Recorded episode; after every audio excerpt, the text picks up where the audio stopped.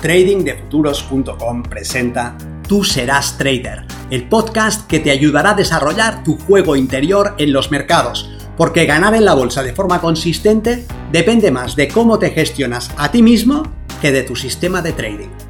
En este podcast encontrarás ideas y sugerencias prácticas con las que mejorar la mente con la que operas los mercados. Soy Vicens Castellano y será un placer que me acompañes. Si quieres más información sobre nuestros programas de entrenamiento para traders, visita tradingdefuturos.com.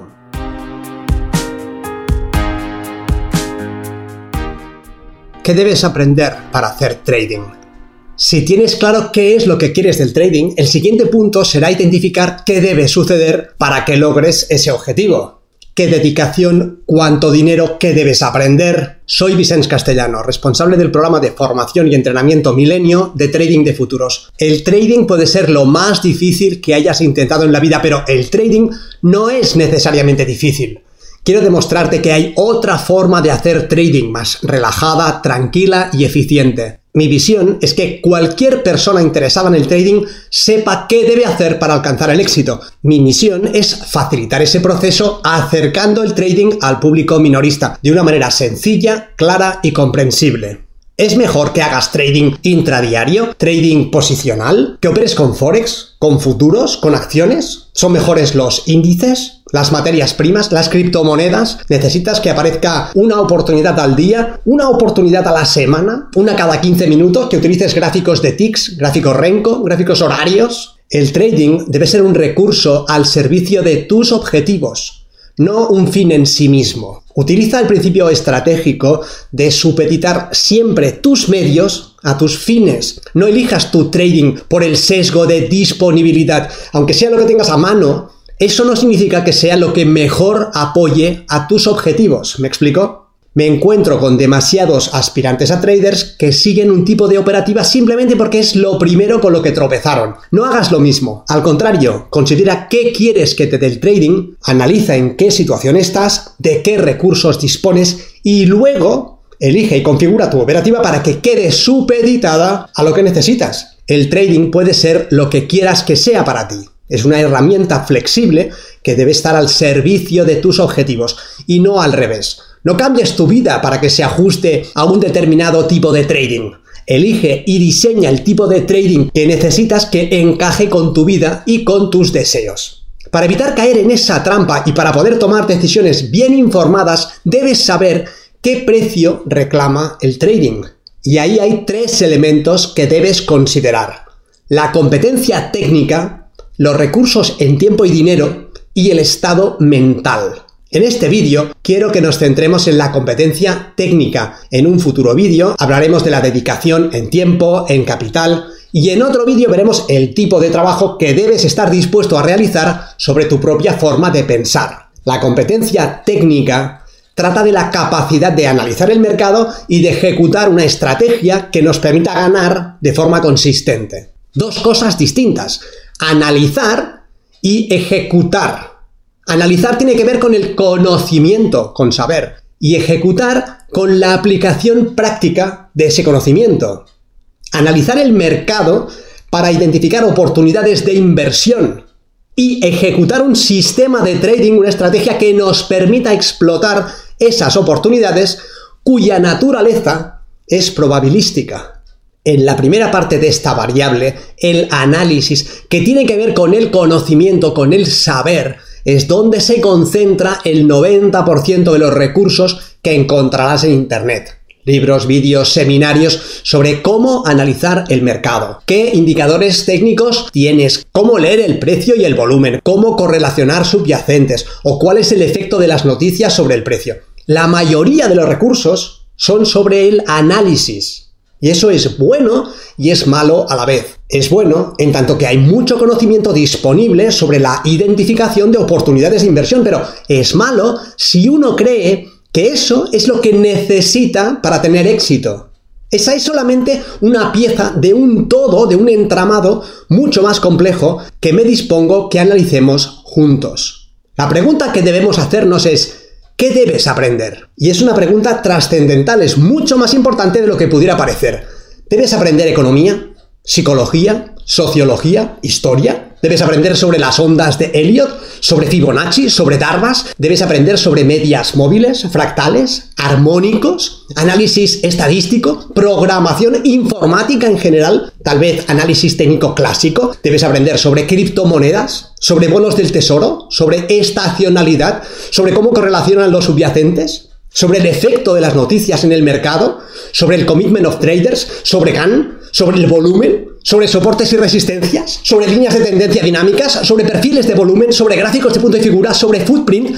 ¿Qué debes aprender? Las opciones parecen infinitas. Si haces una búsqueda sobre conocimiento analítico en Internet, te aparecerán cientos de miles de opciones. Luego, ¿qué haces? ¿Tomas lo que tienes más a mano? ¿Comienzas por lo que te parece más atractivo? Recuerda que si no sabes lo que buscas puedes estar muy entretenido durante un largo periodo de tiempo. Si subes una escalera que está apoyada en la pared equivocada, al final tendrás que bajar y volver a empezar. Así pues, ¿cómo respondemos a la pregunta sobre lo que debemos aprender? Para mí, dado que el conocimiento potencial es casi ilimitado, la clave está en reformular la pregunta de esta forma. ¿Cuánto es lo mínimo que debes saber para operar de forma competente? Veamos ahora un resumen, un anunciado de principios que podemos desarrollar más adelante en vídeos dedicados. Esta es mi opinión sobre lo que debes saber como mínimo, que participarás en el juego de otros. Estos otros llevan mucho tiempo jugando y casi siempre salen vencedores que los propietarios del tablero de juego en el que quieres participar tienen un poder de compra casi ilimitado, sus recursos son casi infinitos, tienen un conocimiento y una información privilegiados. Debes saber quién eres tú, un trader minorista, con capital limitado y con poco conocimiento y experiencia.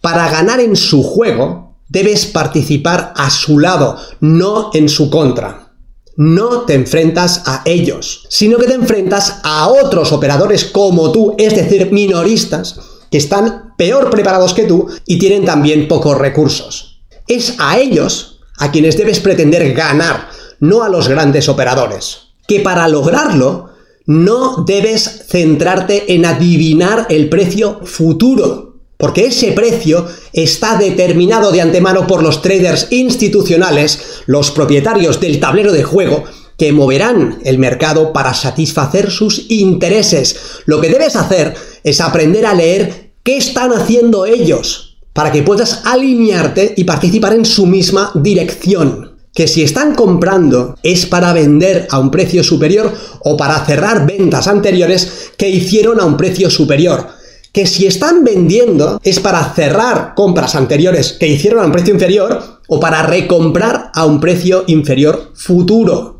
Tu trabajo consiste en leer las huellas que estos operadores dejan y determinar lo antes posible sus intenciones. Tu trabajo consiste también en identificar dónde se están posicionando los traders minoristas. Debes saber cuáles son las limitantes de los traders institucionales y cuáles son las limitantes de los traders minoristas, del público. Veremos cómo se hace esto cuando hablemos en detalle de los procesos de manipulación profesional, pero por ahora decir que es un tipo de conocimiento importantísimo que debes desarrollar que para ganar de forma sistemática debes participar de forma sistemática, a través de un sistema que te dé una ventaja estadística. Esto es, un sistema que ejecutado acorde a sus principios una y otra vez, tenga asociada esperanza matemática positiva y que te haga ganar en el medio plazo. Debes saber que el resultado de una operación es aleatorio, pero el resultado de una serie de operaciones de un mismo sistema tiene una probabilidad que podemos conocer. Que tu forma de participar debe poner los números a tu favor. Abres posiciones en la dirección más probable. Debes saber que para que la probabilidad asociada a un sistema se exprese, necesitamos una serie suficientemente grande de eventos y por lo tanto no debemos sacar conclusiones con una muestra pequeña. Debes aprender que para estar en disposición de participar un número suficientemente grande de veces, debes dividir tu capital en muchos trocitos y arriesgar solamente una parte pequeña en cada ocasión. Este riesgo debe estar alrededor de un 2% de tu capital para evitar el riesgo de ruina. Debes saber que para que aparezca la probabilidad asociada a un sistema, debes aplicarlo según sus reglas. Si te saltas las reglas, invalidas el sistema. Luego, si la única forma de participar con éxito como trader minorista es explotando una probabilidad asociada a un sistema y para ello debes tomar muchas operaciones, eso te obliga a participar dividiendo mucho tu riesgo y disciplinándote para no salirte del sistema. Esto nos permite introducir la importancia del sistema,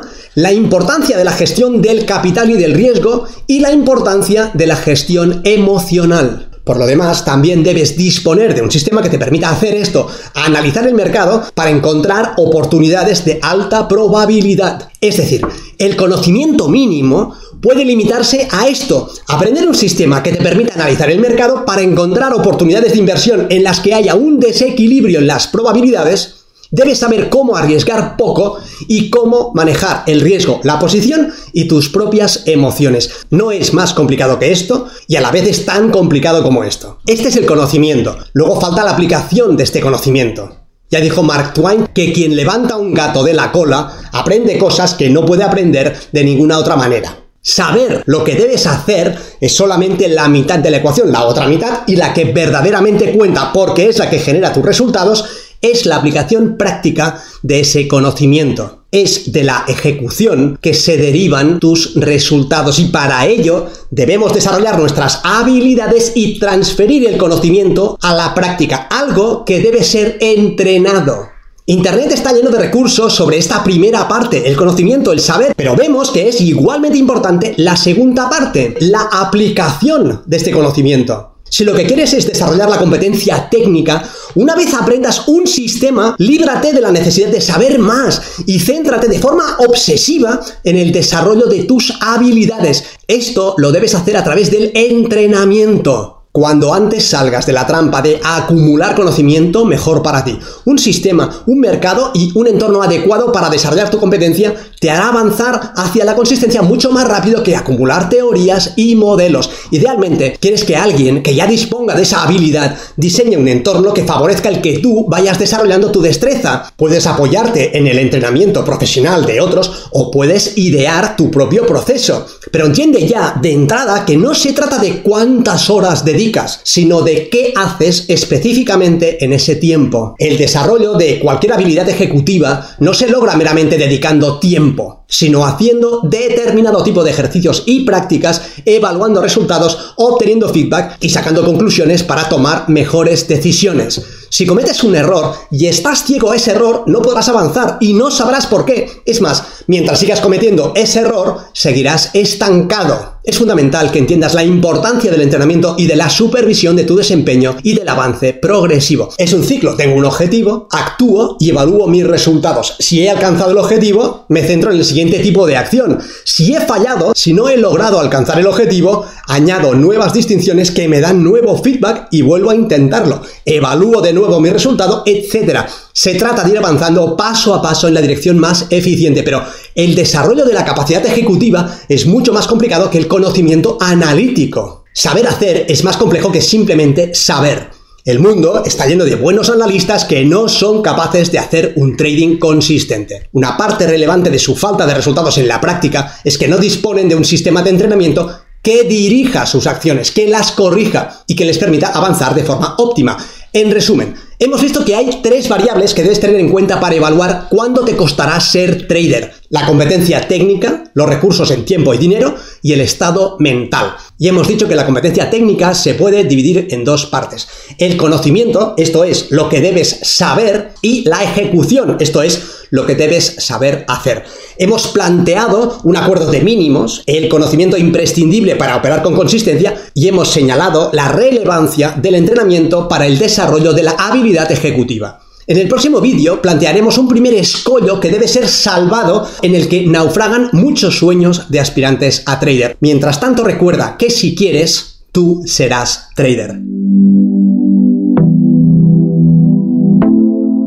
Si quieres acelerar tu comprensión y tus resultados como operador, considera seriamente estudiar con nosotros en Trading de Futuros y realizar el programa Milenio.